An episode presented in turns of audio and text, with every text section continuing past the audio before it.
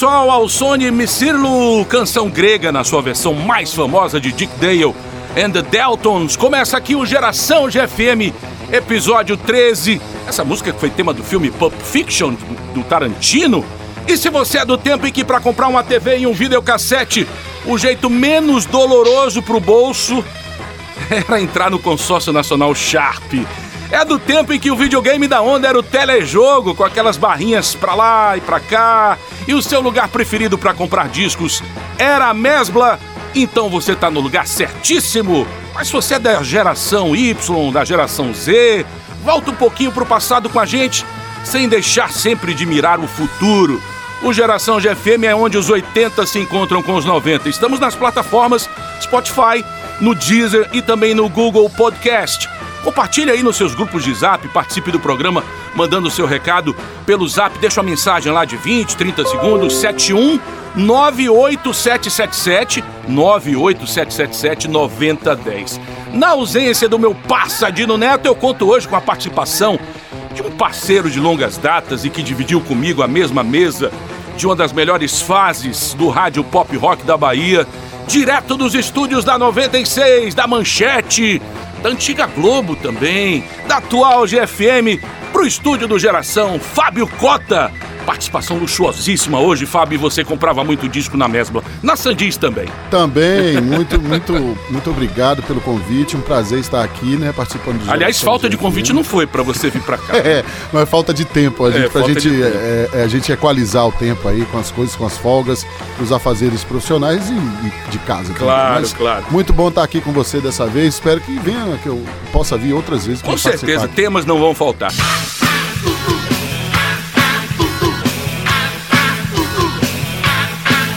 Fabinho veio num dia em que a gente tem como convidado aqui no Geração um dos grandes nomes do rock, rock Brasil, do rock nacional, um cara que carrega a bandeira dos Titãs, mesmo com apenas três integrantes da célebre formação, e que paralelamente toca a carreira solo com uma outra pegada não menos brilhante. Com imenso prazer que a gente recebe aqui no Geração Sérgio Brito. Sérgio, muito obrigado por estar aqui com a gente. Quase 40 anos vivendo para os Titãs, né? Começaria tudo outra vez, como disse na canção Luiz Gonzaga Júnior, Sérgio? Opa, tudo bem? Prazer falar com vocês. É... Começaria tudo outra vez? Não sei, eu acho que as coisas não têm volta, né? É. As coisas acontecem uma vez só, mas com certeza não me arrependo nada do que fiz. Acho que a carreira dos Titãs é maravilhosa e eu também sempre tive espaço para fazer tudo o que eu quis fazer em termos artísticos. Então eu estou muito satisfeito com isso, nessa trajetória que vai completar, enfim, 40 anos ano que vem, né? Isso, 82, né? Começou tudo, Isso. né? Aham. Eu fico imaginando, o, o, o, Sérgio, caras como você, o Branco, o Beloto, acostumados a pegar estrada toda hora, a ter o público sempre por, por perto, né?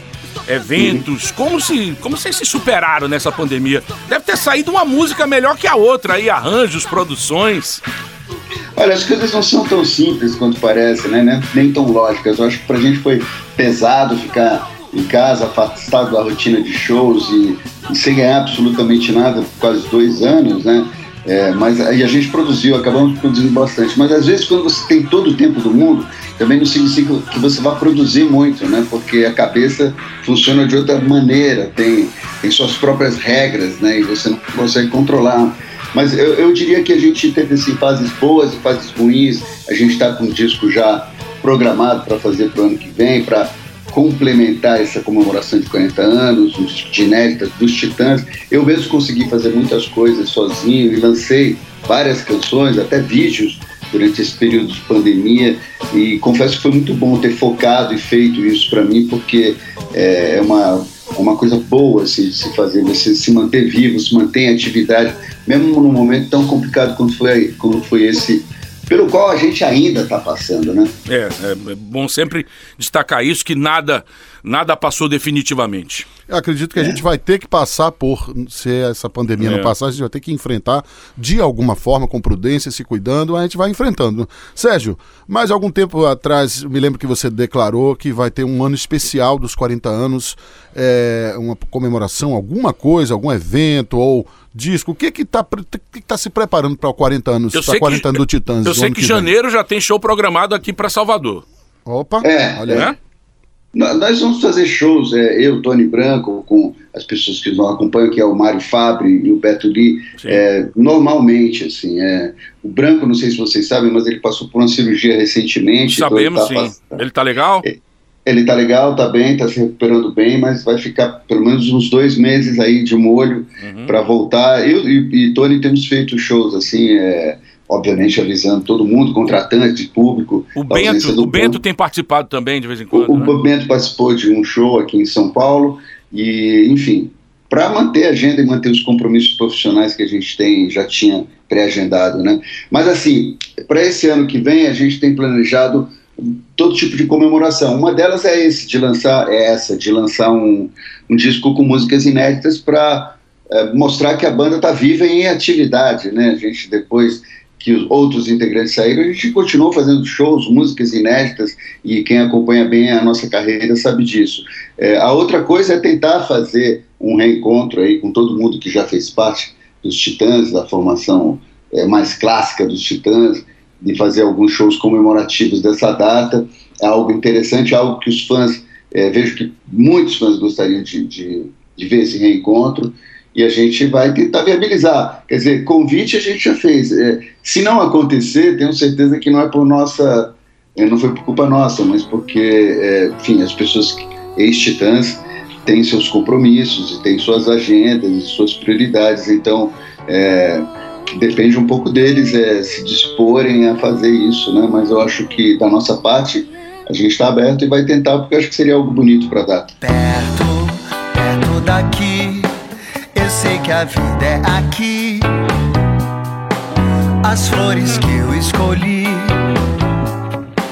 agora estão para se abrir. Como é que é definido na tua cabeça? Bom, hoje eu vou me dedicar aos Titãs. A quinta-feira é da carreira solo.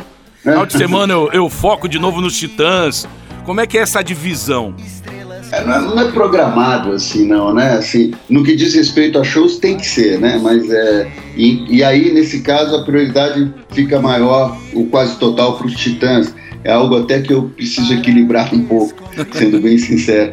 Mas é no resto assim, eu tenho 24 horas aqui no dia para fazer as coisas da maneira como bem entender, né? E é, eu gosto de tocar e estou tocando o tempo inteiro, então eu não programo assim exatamente tal tempo eu vou dedicar aos Titãs, tal tempo a minha carreira solo, até porque as duas coisas me dão prazer igualmente, então eu não preciso administrar dessa maneira aqui o meu tempo. Para fazer show, sim, aí a coisa é mais complicada e, e acho que até é, eu ainda vou chegar em um ponto de equilíbrio melhor para poder tocar minha carreira solo de maneira um pouco melhor, assim. Para lançar disco, gravar e tudo mais, isso eu já consigo administrar bem. É, Sérgio, em 2022, por conta dos 40 anos, vai ter uma dedicação maior para os Titãs, já que a gente está falando aqui de divisão de, de carreira entre carreira solo e Titãs. Por conta disso, você vai ter Olha, uma dedicação maior? Maior do que já é, é difícil, eu vou te contar a verdade. Pois é, né? Porque Mas... a gente faz em média dois, três shows por semana, quando estava, enfim, em tempos normais e é, tem inúmeras reuniões, gravações, o Diabo 4, então já ocupa muito do meu tempo e, e vai ocupar, mas eu tenho disposição para fazer isso. Como eu disse, as coisas que a gente faz com prazer, a gente sempre tem, tem tempo para fazer, né? Não, não vai ser um problema. Ô, ô, Sérgio, a gente está gravando o podcast no dia 2 de dezembro de 2021. É bom falar assim, porque o programa de repente pode parar na cápsula do tempo aí, podcast, sabe como é que é. E o Sérgio lançou música nova ontem nas plataformas digitais, o single é. Perto Daqui, com a participação da Kelly Agnes, né? Na carreira solo, Sérgio, é, é, curioso porque você sempre adotou um estilo mais MPB, bossa nova, é, samba canção, baladas, fugindo aquela imagem do, do, do roqueiro Sérgio Brito, dos Titãs.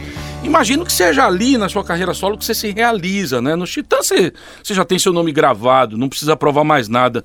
Ali acaba se transformando em algo que, que te completa como artista? Acho que completa como artista, com certeza. Eu acho que tem coisas que eu faço que, na minha carreira solo, que nitidamente não caberiam nos Titãs. Esse lado mais bossa nova, especialmente, com harmonia um pouco mais sofisticada. Fiz também, a, recentemente eu lancei uma música com a participação da Wanda Sai do Roberto Menescal. Lindíssima. Aliás, é sensacional. Cadê, né? e, né? É, cadê? E, e, e, isso eu sei que não cabe ali nos Titãs. E são coisas que eu gosto, que eu amo fazer, então tem espaço para fazer isso. realmente me realiza artisticamente. Ah, tanta certeza e pra quê? E agora? Quem vai sofrer é você. Agora, quanto aos Titãs, eu acho assim, a gente nunca está satisfeito com o que fez, né? Você sempre tem vontade, não para provar para os outros, mas para provar para si mesmo, talvez, que você é capaz de, de, produzir coisas, de estar em atividade, de ser relevante e tal. Então a gente sempre tem essa gana de fazer e continuar fazendo coisas é, novas e, e, boas e comparáveis ao que a gente já fez é, no passado, embora seja muito difícil exatamente porque as coisas que você já fez já estão consagradas, já resistiram ao tempo, etc. e tal, de certa maneira são clássicas, vamos dizer, né? Então é difícil concorrer com isso mas a gente sempre tem essa ambição como banda. E eu, da minha parte, acho ótimo poder ter as duas coisas, porque eu gosto de fazer parte de uma banda de rock, eu gosto de, dessa coisa mais energética, de tocar com guitarra, tocar no palco, música mais, mais incisiva, mais forte. E, e, assim como gosto de coisas mais melódicas e mais é, harmonicamente trabalhadas, etc e tal. Tendo as duas coisas, eu tenho espaço para as duas coisas e, e, fico artisticamente muito realizado. Assim. O que falta é, como eu falei, administrar e equilibrar o tempo para que as duas coisas tenham o mesmo, mesmo, mesmo peso, né? Talvez o mesmo peso nunca venha a ter, mas assim eu digo, eu gostaria que as pessoas conhecessem um pouco mais do meu trabalho solo, porque eu acho que tem coisas muito bacanas ali que eu já gravei, já fiz, canções que vale a pena conhecer. Devia ter amado mais, ter chorado mais ter visto o sol nascer. Devia ter arriscado mais e até errado mais. Ter feito o que eu queria fazer. Ô Sérgio, Sérgio, outro dia eu tava vendo o clipe de Epitáfio no, no YouTube e li um negócio que eu fiz questão de memorizar. Acredito que são dessas coisas que, que nós profissionais nos realizamos. O cara escreveu nos comentários um negócio lindo, um puta negócio assim. O cara botou assim: quando o mundo acabar, essa música vai tocar nos créditos finais. Eu, eu achei perfeito. Você viu isso, Sérgio, não? Não, não cheguei a ver. Que bacana, que bom saber. Pô, legal. O outro cara botou assim: essa música dá vontade de ser feliz pra caralho. Eu achei bárbaro isso. Conta essa história. Essa ideia, porque embora ela seja uma música reflexiva, né? E, é. e e ela tem até uma melancolia ali na melodia, na primeira parte da melodia toda. Eu acho que ela, eu acho que o grande mérito dela é sem exatamente dizer como, ela, ela realmente é, causa esse tipo de sensação nas pessoas. De, é, de, pô, tô fazendo pouco viver, da minha vida. É, fazer mais coisas, né? É. é, conta essa história de como foi feito, eu já ouvi em outro programa. É, é, como, como é que foi feito Epitáfio? É uma música que eu fiz, na verdade, quando meu filho estava é, ensaiando os primeiros passos, meu primeiro filho, o José, e estava de férias numa ilha lá em Santa Catarina que se chama Ilha do Papagaio. Aliás, eu fui lá até por indicação do Nando Reis. Uhum. E, e, eu fiquei ali naquela. Era uma ilha pequena e, e, você não tinha como sair dali. Eu acabei ficando um pouco é, paranoico lá dentro. E, e, e, fiquei dando voltas andando assim pela ilha e começou esses versos começaram a vir na minha cabeça Comecei com frases feitas, coisas que você costuma ouvir muito, é, essa reflexão sobre a vida. Devia ter feito isso, devia ter feito aquilo, devia ter feito aquilo outro.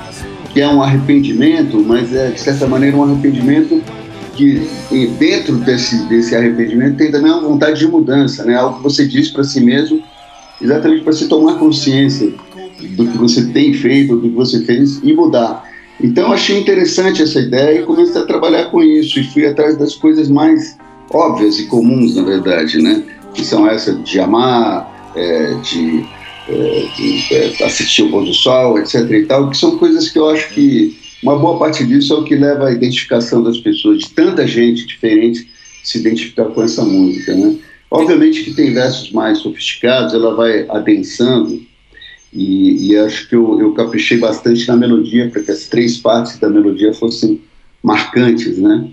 E depois que eu acabei de fazer, eu confesso que eu não, não tinha certeza de que ela seria um sucesso nesse sentido de hit. Eu sabia que era uma boa canção, né? Pô. E com o tempo aquilo foi ficando óbvio. Acho que quando a gente lançou em rádio, ela teve uma reação muito imediata. Isso aí, eu, aí realmente eu já notei que tinha algo especial, porque ela rapidamente. A gente tinha lançado dois singles juntos, e primeiro todo mundo optou pelo Epitáfio, e depois ela disparou nas rádios. E a gente foi fazer um show, assim, um mês depois do lançamento da música, o nosso público triplicou, assim, por causa da música. Foi muito louco, realmente, o impacto que ela teve, a rapidez e o alcance que ela teve. Uma coisa que é, aconteceu poucas vezes na nossa carreira. Assim.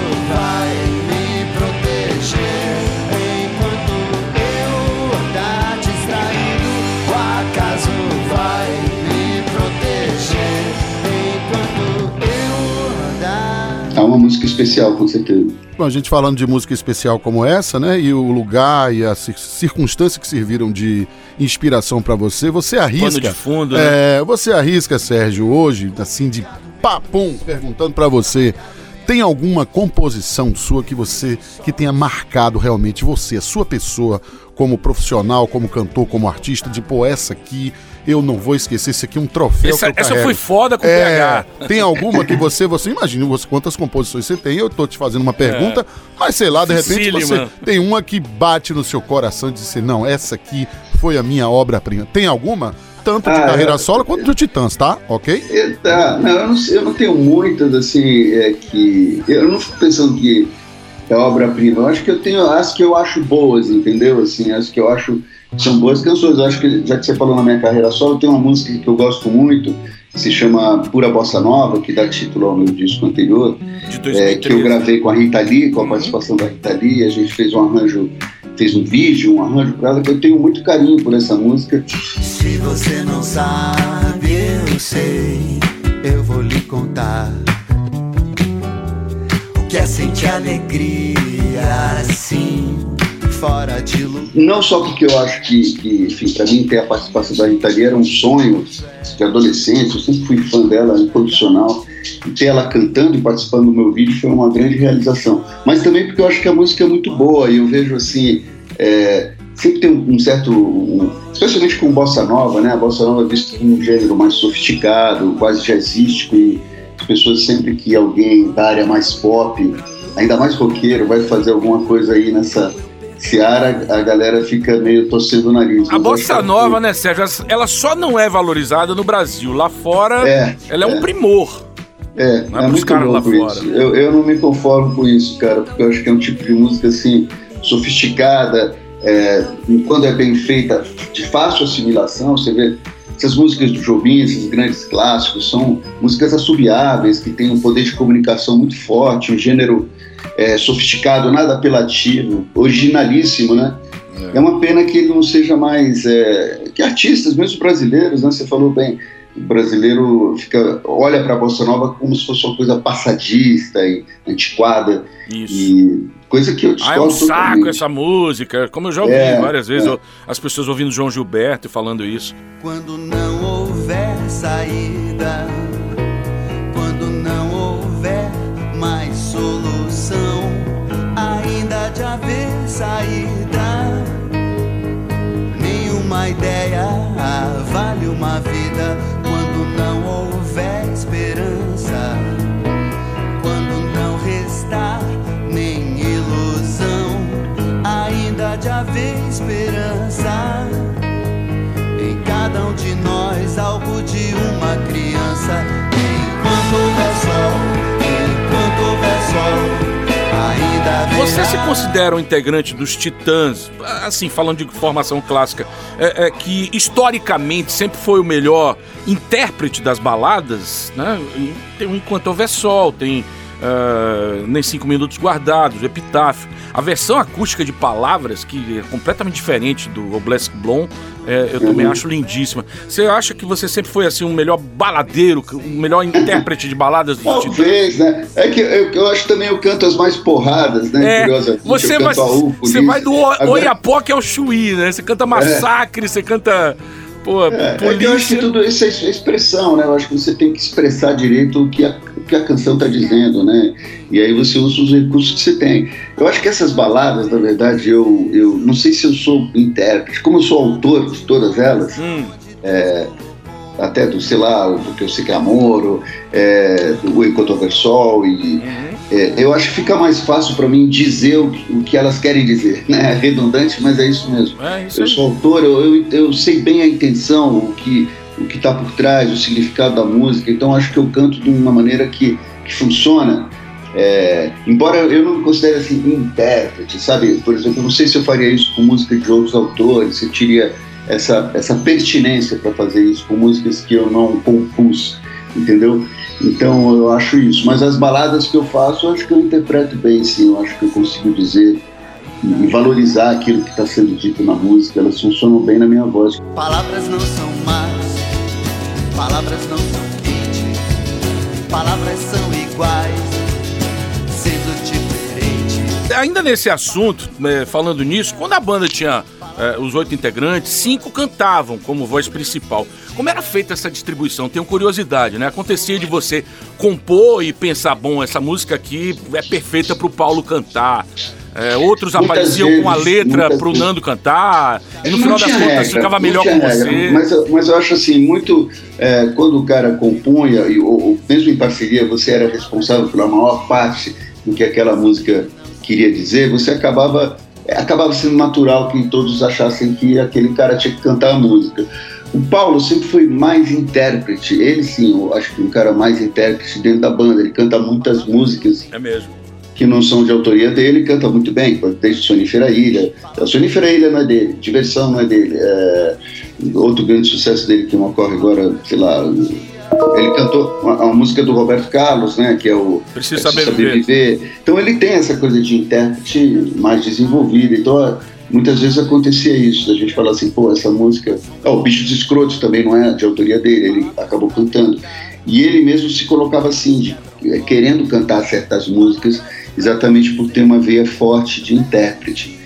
Os outros todos eu acho que funcionavam mais dessa maneira que eu te falei, assim, de cantores, autores que, que escolhem ali dentro do que fizeram o que acham que, que funciona melhor. A gente não, teve poucos, poucos momentos assim que a gente é, disputou cantar uma canção, sabe? Eu tô lembrando agora é que Miséria talvez é, foi uma que, me, que eu lembrei agora, que eu lembro quando a gente fez, é uma parceria minha do Arnaldo e do Paulo. E, e quando a gente fez, o, o Arnaldo queria cantar, eu também e o Paulo também.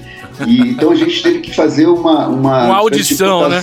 É. Aí todo mundo resolveu que o Arnaldo não deveria cantar, porque era melhor que eu e o Paulo cantar e que a gente dividisse a voz, né? Acho que a gente já fez isso alguma vez, eu e o Paulo, é, de dividir o vocal, o lead vocal de uma música. As nossas vozes combinam bem.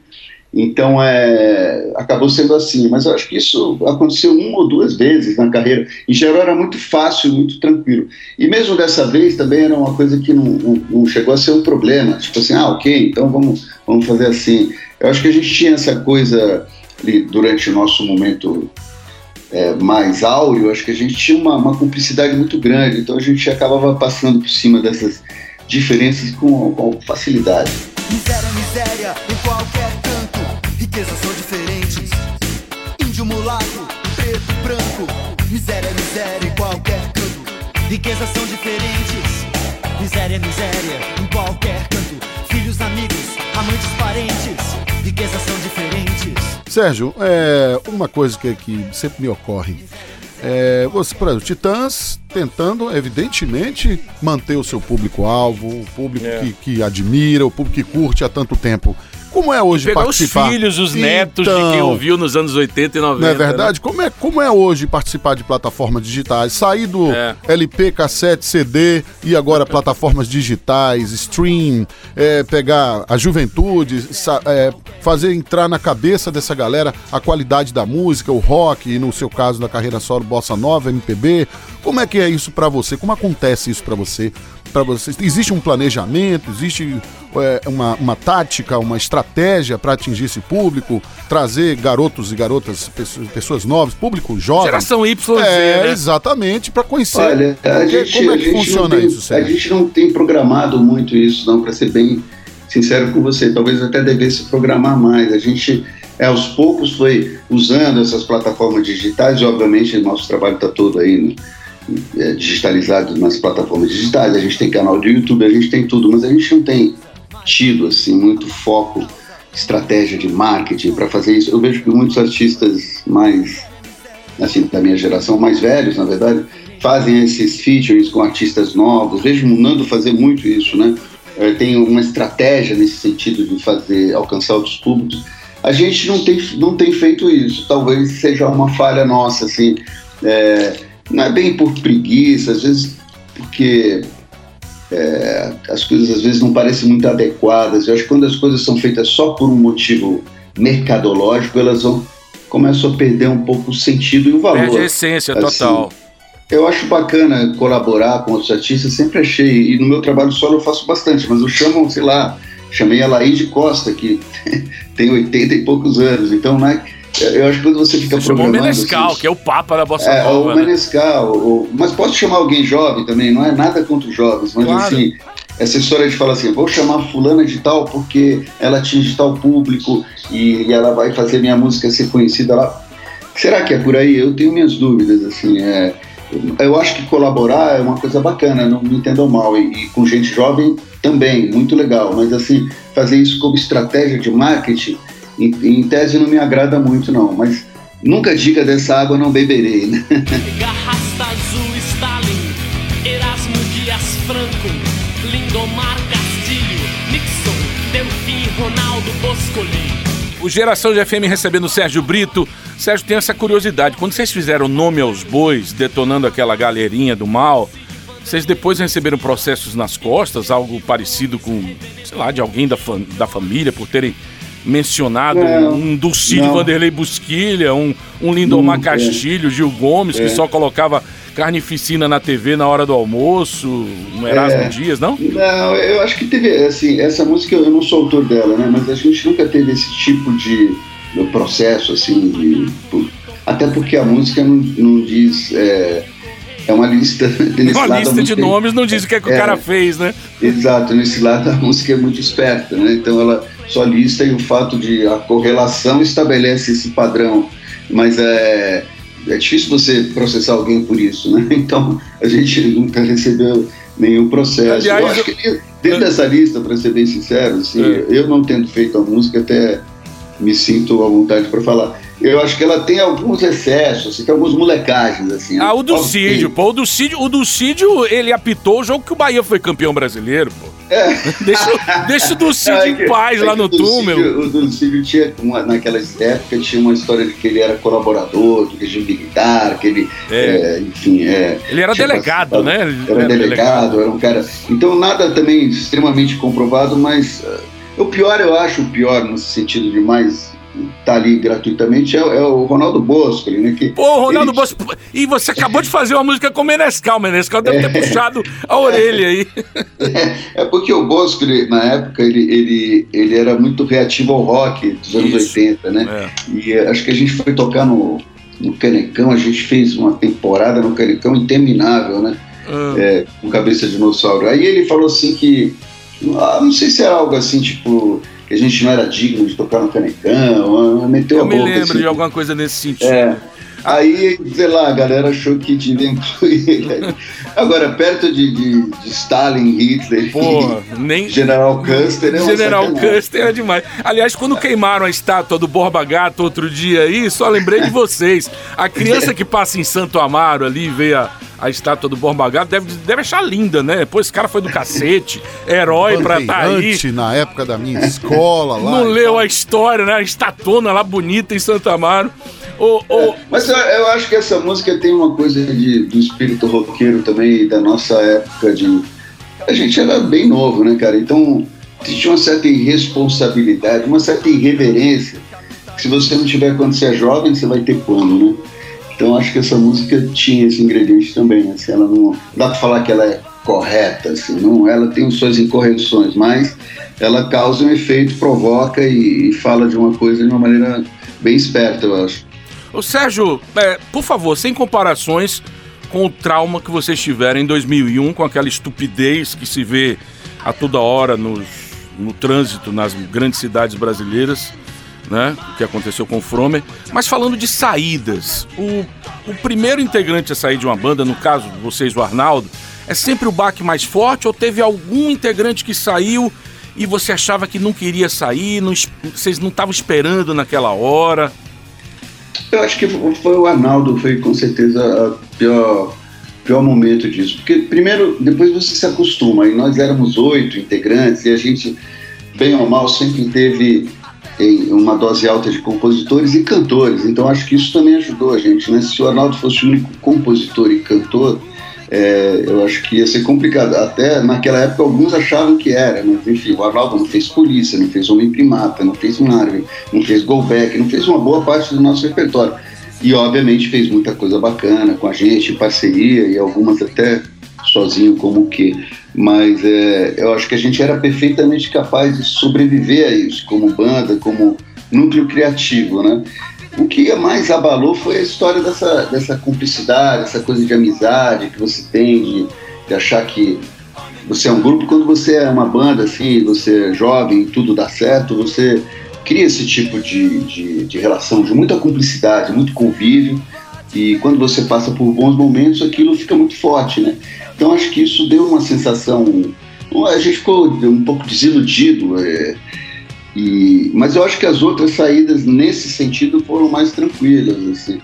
Embora do Arnaldo, do ponto de vista pessoal, tenha sido bem tranquila, porque é uma pessoa que sai porque tem outros planos, quer fazer coisas que não cabem na banda e etc e tal, é perfeitamente compreensível, né? Você, uma banda de rock, um grupo que trabalha com arte não pode ser uma prisão para ninguém, né? Claro. Então eu acho que isso prazer, é uma cara. coisa que é, tem que ser um prazer, assim. Óbvio que tem dificuldades, momentos mais difíceis e tudo, mas na soma tem que ser um prazer. Você não pode estar ali insatisfeito, achando que está deixando de fazer coisas, né? E eu acho que cada um foi achando o seu caminho à medida que a gente foi amadurecendo e, e tendo outras necessidades, né? Alguns conseguiram conciliar, outros não. Acho que os, os, que não conseguiram acabaram, acabaram saindo. Eu acho que sempre é, o motivo principal é esse, talvez um, um, um pouco de ingrediente pessoal, mas eu acho que a maior parte saiu por uma questão de, de dedicação, de tempo, de achar que deve priorizar outras coisas. É como se eu achasse, por exemplo, que eu é, tinha que priorizar os meus shows solos e falar assim, galera, eu sinto muito, mas só vai ter show dos Titãs quando eu não estiver fazendo show solo. Eu ia criar uma, uma, uma situação é, impossível para a banda. Ou eu saía ou a banda acaba. Então, é, coisas assim, é, eu acho que levaram a, as outras pessoas a saírem. Mas eu não lembro de nada que tenha sido assim tão marcante quanto a saída do Arnaldo para nós, porque eu acho que a gente é, se acostumou com a ideia e, e, também inventou um mecanismo de superar isso, assim, com, com alguma rapidez. Eu acho que tem um limite para isso, né? Eu acho que é, o limite já chegou agora, né? É. Eu acho que, assim, é, também não ficar é, menos do que três pessoas, eu acho que não faz muito sentido. Mas é, as pessoas também perguntam um pouco e falam, ah, porque os titãs não é mais os titãs, tal, tal. Eu não consigo é, é concordar com isso. Eu vejo os Stones, assim, eu é que nem falar que os, assim, não. os Stones não são mais os Stones, porque você pensa bem assim, eu canto é, a maioria dos grandes sucessos dos Titãs desde o início. Isso. Se você olhar o nosso repertório que a gente toca hoje, todas as músicas que a gente toca foram compostas ou por mim, ou pelo Tony, ou pelo Branco, sozinhos ou em parceria. Então, você está tocando as suas músicas e cantando as músicas que você sempre cantou. Como é que isso pode ser ilegítimo? Eu não consigo entender. E fora que é uma prerrogativa nossa, né? Manter a banda ou não, isso não é assunto de ninguém, assim enquanto tiver gente assistindo e a gente tiver prazer em fazer isso, a gente segue em frente. Olhei até ficar cansado de ver os meus olhos no espelho. Chorei por ter despedaçado as flores que estão no canteiro. Como é hoje convivência entre atuais componentes da banda e ex, no geral? Existe a comunicação, existe a amizade? A gente, existe, como é que funciona convive isso? pouco, né? Convive pouco. É de comunicação, Sérgio. Pelo menos de ah, comunicação. Os grupos de WhatsApp. Fala, isso. Eventualmente se fala. Eu, recentemente eu falei com o Nando algumas vezes por um assunto aí que ele me ligou e a gente conversa normalmente é, com eles todos, com, sei lá, com o Paulo tem falado menos, no Paulo confesso não falei nunca mais, o, o Charles eventualmente fala, Arnaldo sempre teve uma relação muito. Eu nunca mais falei com ele, mas sempre tive uma relação muito boa com ele, de irmandade mesmo. Que eu acho que é como deve ser, porque eu acho que quando você vive coisas tão assim relevantes, importantes nessa juventude, é, uma fase tão importante da tua vida, né? Aquilo você deve ficar com as coisas boas, né? E se eu pensar no, no que a gente teve de problema, é muito, é muito pouco perto do que a gente é, ganhou cada um de nós, eu acho, assim, no convívio e, e com a força e, e, e a, o talento de cada um complementando o outro, sabe? Eu acho que é, agora que a gente está mais velho, você tem que valorizar isso. Eu não vou ficar chorando pitanga, nem sendo mesquinho, tá falando mal das pessoas com as quais convivi, que me deram tanto, entendeu? Eu acho isso estranho, não, não vou por essa onda não, acho errado. Que bom, a maturidade vai chegando para todos e é isso, é uma tendência, a gente tem que entender também o que, que a gente vai é. levar embora com a gente, é isso aí, nada mais. Cara, né, mandaram para mim num desses grupos o nome de um estudante que fez o Enem recentemente, e o nome do popstar era Creedence Clearwater Revival do Santos Souza. Tem algum caso de fã que colocou no filho, sei lá, Paulo Sérgio Fernando Charles Branco, Fromer, Antunes Beloto. Antônio Carlos é, Titãs da Silva. Puta, nunca vi isso na vida, graças a Deus. Espero que ninguém faça essa bobagem, que ninguém merece ter o nome dele. Lendo sobre você, Sérgio, eu vi que você morou em Brasília ainda pequeno por conta do seu pai, né? Que era político. Ou seja, é, é, pensando bem, você podia ter sido do, do aborto elétrico, né? Podia ter tocado com, com os irmãos Não, Lemos, dividindo vocais lá, com Dinho. Eu, eu, morei lá antes de 64, né? Depois é. meu pai foi pro exílio, eu fiquei oito anos, oito anos fora do Brasil, morando fora do Brasil. Então, Chile, é isso? Chile não, não também, né? Como, eu fui pro Chile, aí meu pai trabalhou um tempo na Argentina, no Chile, na América Latina, ele ficou, porque ele trabalhou nas Nações Unidas, depois na Flaxo, foi diretor da Flaxo. Então a gente viveu por esses países aí. Família, família.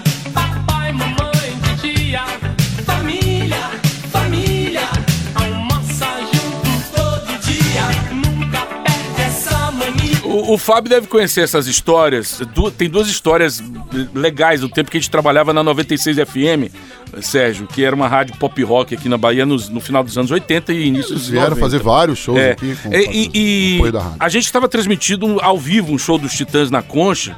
E tava um temporal, cara. Uma é. bota chuva. Tava chovendo canivete. E vocês estavam ali, levaram até onde dava para cantar. Tudo começou a dar choque. Eu me lembro de você tomando choque na boca, cobrindo seus teclados. E ficou impossível de continuar. Acho que vocês tocaram umas 5, 6 músicas. O show parou e a gente recolhendo lá os equipamentos da transmissão com medo do público também, porque afinal de contas a gente estava promovendo o show, né? E, e, e, com medo da reação do público, saindo e indo embora. Não sei, já são tantos shows na vida que eu não sei se, se você lembra não, disso, mas eu lembro, foi na lembro. concha. Vocês tocaram cinco, seis músicas no máximo. Uhum. E, e, tem um episódio do show do, do Clube Baiano de Tênis, já no finalzinho, ali, 92, porque foi o jogo do São Paulo, é, que foi promovido por uma, pela Cajuba, que era uma, uma subsidiária do grupo econômico, era um suco de, que eles estavam lançando de caixinha, né? E, e, o garoto propaganda do suco era Maurício Matar, imagina. É, o show dele começou às nove e meia, depois veio, e, e, era um público completamente diferente. Depois veio o Diário Oficial, que é uma banda do Tuca Fernandes, banda baiana. E lá pra meia-noite era para começar o show de vocês. Cara, nada de vocês aparecerem, vocês bateram o pé. E só entraram, aliás, vocês chegaram até cedo, tipo um, uma hora da manhã. É, é, é, e só entraram no palco quando acabou a decisão do Mundial Interclubes entre São Paulo e Barcelona, aquele gol do Raí, lá no Japão. Ou seja, entraram no palco às quatro da manhã, o sol tava nascendo, galera já tinha ido embora em, em peso, né? Acho que tinha, é. sei lá, umas 300 pessoas. Era uma condição assim, né? Porque acho que dos oito, cinco eram São Paulinos. Cinco São Paulinos? É, eu vou te falar, isso aí, isso aí realmente é uma vergonha se a gente fez mesmo.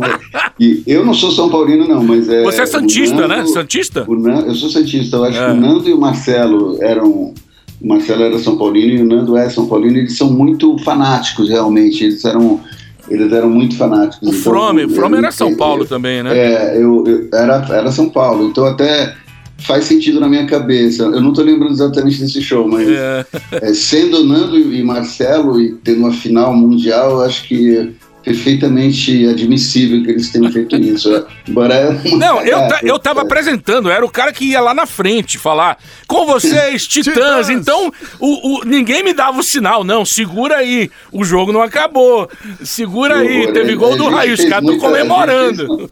não vou falar que a gente fez muita coisa, em geral a gente era bem profissional, mas a gente fez umas, umas besteiras desse tipo. A, a, a outra não, não foi besteira, não. A outra foi. Aliás, foi um problema pra gente esse show depois aí em Salvador. Foi? É, porque as pessoas estavam acostumadas a ver artista tocando debaixo de chuva. Acho que acontecia isso, né? Não sei, pelo menos foi o que falaram pra gente, que, que, que era quase que viadagem nossa querer sair do palco.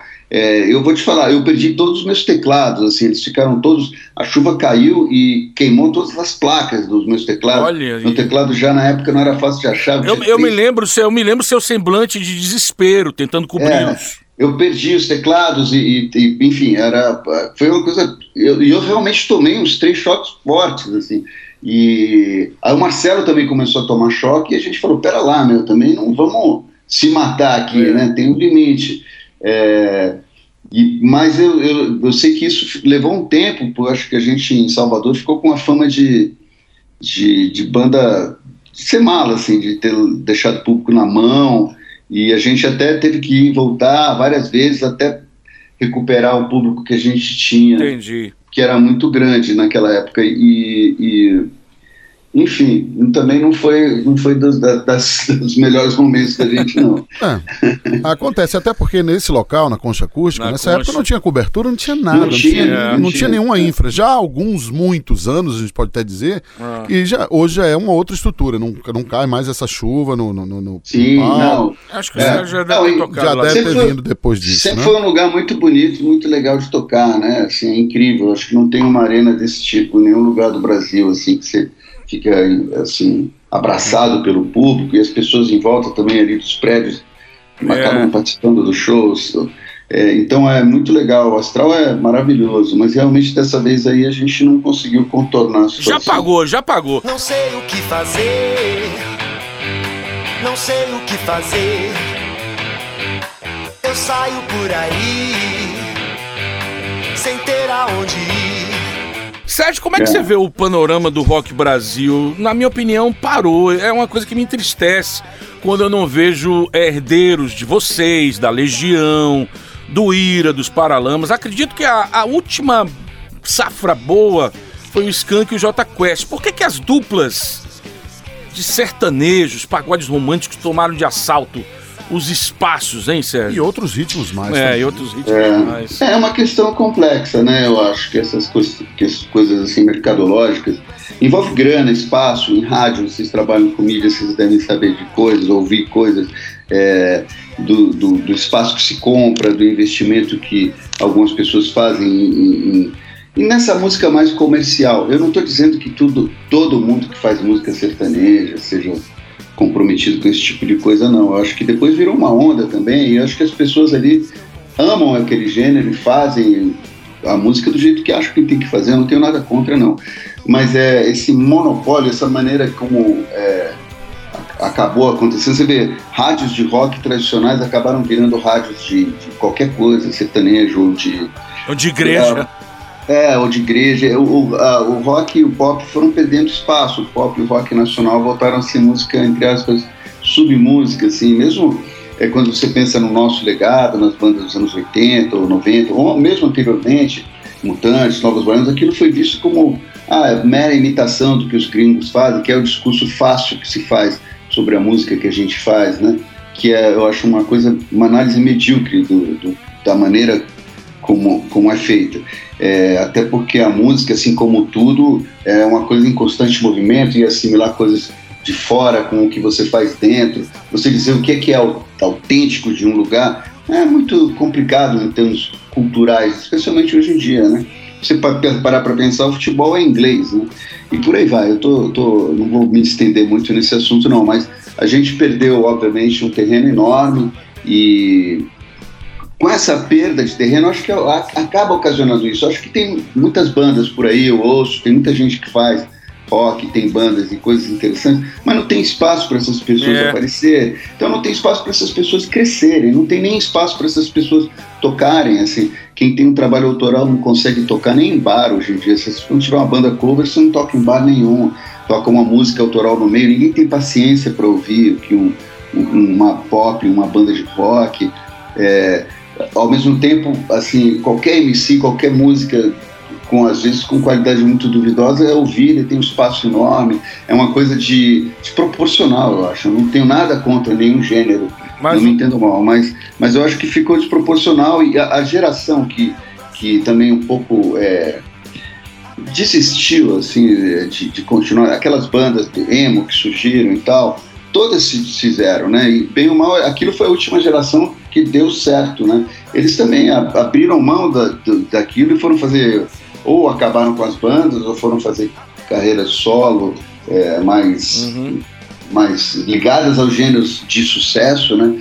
É, então ficou um vácuo realmente, ficou um vácuo e, e, e, hoje em dia as pessoas encaram também assim, ouvem, mesmo a produção nossa, os Paralamas fez disco novo há não muito tempo atrás, apesar da condição do Herbert e tudo, dá atenção ao que as bandas que estão aí em atividade, as grandes bandas, sobreviventes, eu acho, que fazem trabalho autoral novo, inédito, pelo menos se permitir ouvir, dar espaço para essas coisas que são bandas e artistas já clássicos, né, que tem quase todos 40 anos de carreira. Então eu acho que esse, isso é um movimento muito grande que foi mudando. Depois que muda e que fica nessa situação que está, é difícil reverter. E eu acho que várias coisas levaram a isso. Eu vejo assim, é, quando a gente começou, as, a, mesmo as, as, bandas, as, as rádios rock, assim, não consideravam o rock brasileiro é, digno da programação deles, entendeu? Hoje em dia eu vejo, assim, a, a, já de novo esse, esse fenômeno se repetir. Rádios rock que tocam, sei lá, 90% de programação gringa. Se uma banda nova chega com uma música inédita, você acha que vai ter espaço para tocar? Não. não abrem espaço nem em casas de rock, nem em rádios de rock. Então, olha como o problema é, é complexo, né? E eu acho que como ainda vai ter que acontecer muita coisa para que isso mude. Eu acho que, assim, acontecendo um movimento fora do Brasil, assim, se o rock renascer de alguma maneira na gringa, pode ser que aqui aconteça a mesma coisa, que a gente é muito influenciável. E eu vejo algo assim acontecendo de música de rock, porque são canções boas, né? São canções às vezes muito mais bem feitas, mais elaboradas, que tentam transmitir alguma mensagem, algo a mais, ou músicas bem feitas simplesmente.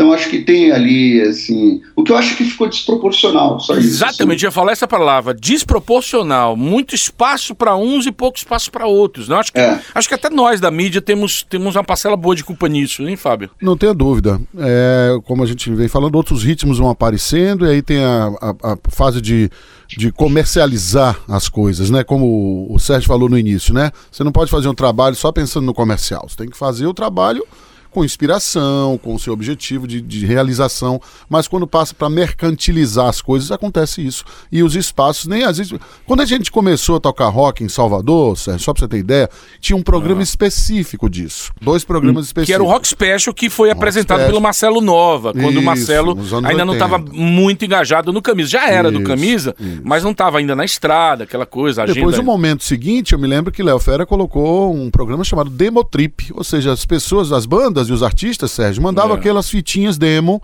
com suas uhum. músicas. E a gente montava um programa semanal.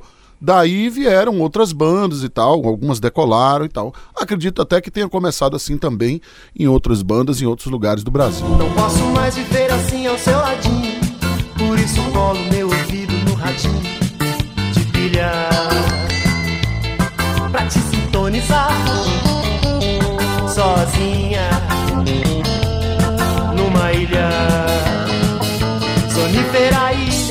É, no salve, amigo, você e quem sabe os filhos dos titãs, né? De tanta coisa absurda de ruim que nos empurram goela abaixo. Não, mas você sabe que o que eu acho que você falou e que é bacana é isso.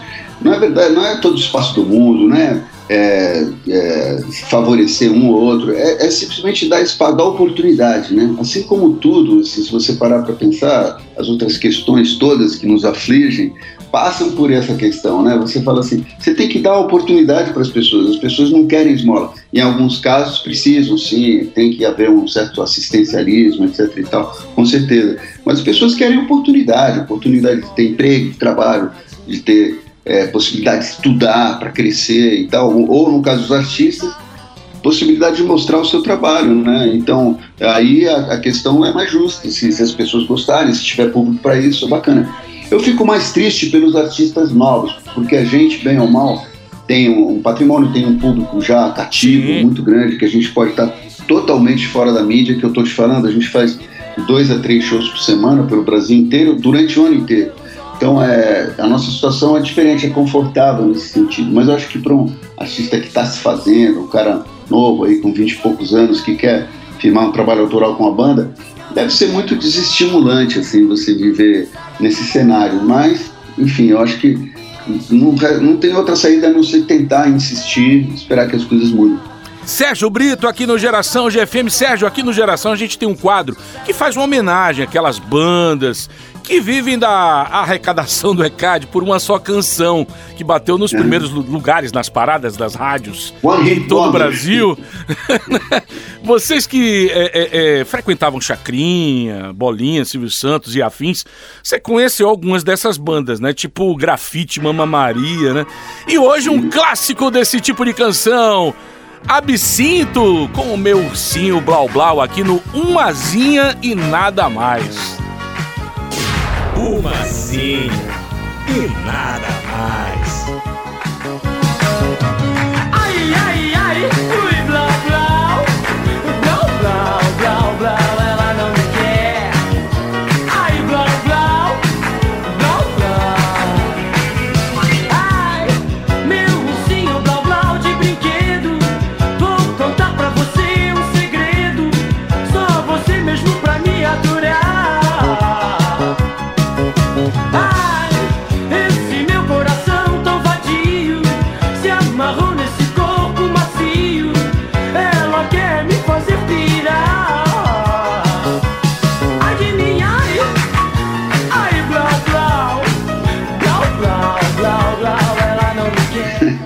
Absinto deve ter sido um parceiro aí de camarins por, pelos Sim. programas afora, né? O Silvinho Blau Blau, né? Hein, Sérgio? É, e, e, teve uma época que, que eles eram é, eles eram muito maiores que a gente, sim, né? Sim. Blau Blau, a gente era é, a gente era meio patinho feio, vou te falar a verdade. A gente tinha o Sonífera, mas a gente era uma banda que ninguém entendia, todo mundo achava que era um monte de gente, um monte de maluco, a gente sempre teve essa fama. Eu fucei, eu cara, fucei. Porque eram oito caras. É, eu e... fucei outro dia no YouTube e não achei. aquele episódio do Flávio Cavalcante jogando disco de vocês no lixo, vocês estavam lá no palco? Não, não, não, não né? Tava. Ah, tá. Sérgio, foi uma honra de verdade ter você aqui no nosso Geração. Você é tudo aquilo que a gente vê nos palcos há 40 anos. Eu conheço bem, né? Eu estava outro dia pensando. Acho que a banda, cantor, cantora que eu mais fui para show na vida foi os Titãs. Né? Pode crer que nós admiramos muito o fato de você, do Branco, do Beloto, junto com o Beto Lio e o Mário Fabre, é, contando às vezes com o Bento Melo, né? Não abrirem mão de manter a chama dos Titãs muito viva. Isso é louvável, é uma vida que está ali. Tá aí, ano que vem faz 40 anos. E estaremos lá nesse estaremos show, hein? lá. Para comemorar juntos aí, Sérgio. Obrigado, viu? Obrigado pelo convite, pela oportunidade de falar aqui com vocês, pelo papo bacana. E é isso aí. Quando quiserem, estou à disposição aqui.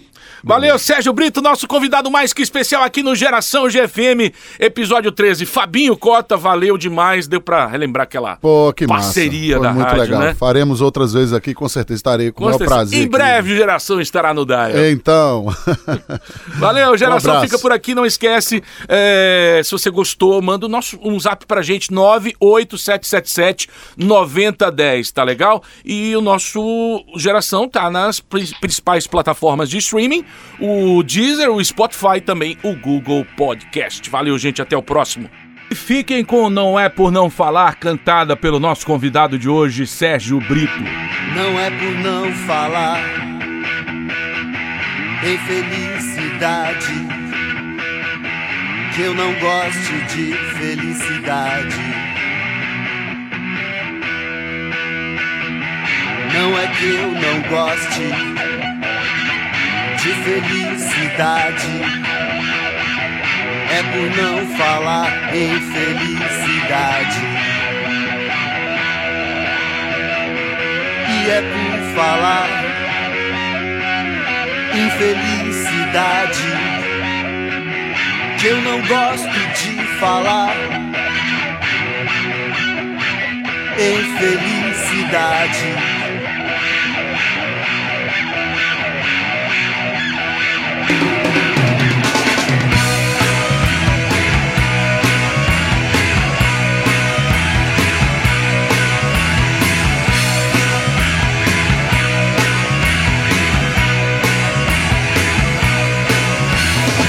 Não é por não falar em felicidade que eu não gosto de felicidade. Não é que eu não goste de felicidade, é por não falar